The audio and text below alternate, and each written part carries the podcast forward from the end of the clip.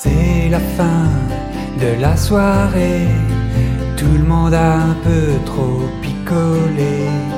Julien de Rennes monte sur scène, un peu timide et pas très lucide. Rangers au pied, il a la classe, lunettes de soleil et chemise Johnny Cash. Plaque un accord beaucoup trop fort, se prend les pieds dans le jack et s'effondre sur sa face et vomit.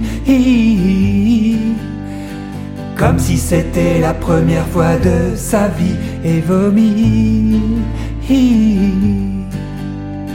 Partout sur le micro et sur la batterie, ça fait mal.